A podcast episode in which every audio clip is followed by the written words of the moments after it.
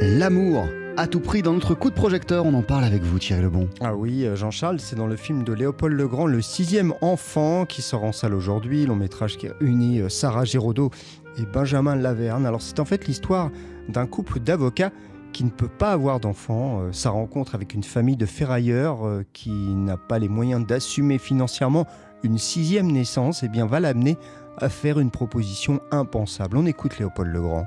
Il y a évidemment euh, des clivages, du conflit.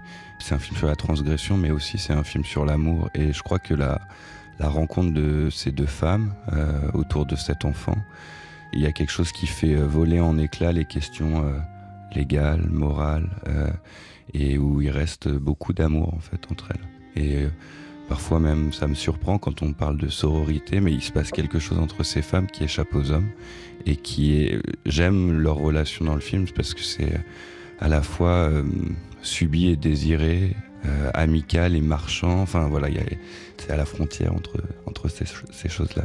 On entend une magnifique musique derrière nous. Euh, Thierry, parlons-en. Bah oui, alors vous l'avez peut-être reconnu si vous êtes amateur de Louis Clavis, puisque c'est lui effectivement qui a signé la musique de ce film. En fait, Léopold Legrand ne le connaissait pas, il connaissait pas sa musique non plus, c'est sa monteuse qui lui en a parlé. Et en écoutant le travail de Louis Clavis, eh bien, c'est devenu pour Léopold Legrand une évidence. Quand j'ai entendu sa clarinette, il y avait quelque chose qui, euh, où j'ai eu l'impression que c'était la voix du film, c'est-à-dire que c'était euh, donc il y avait de la mélodie, c'était très lyrique.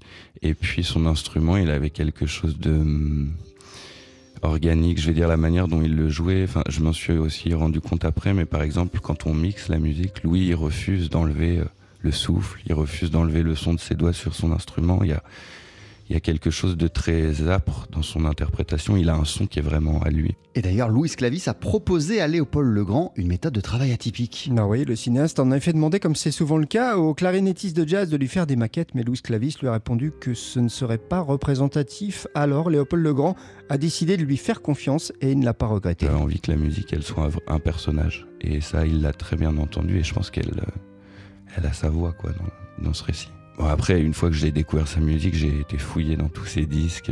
J'ai découvert. C'était un monde qui s'ouvrait. Et je, prenais des morceaux de référence, je parlais d'instruments. On a assez vite défini quels allaient être les instruments. Et en tout cas, il était clair que moi, je voulais aussi qu'on travaille avec euh, la clarinette parce que c'était, c'était voilà, quelque chose qui, me prenait euh, dans les tripes.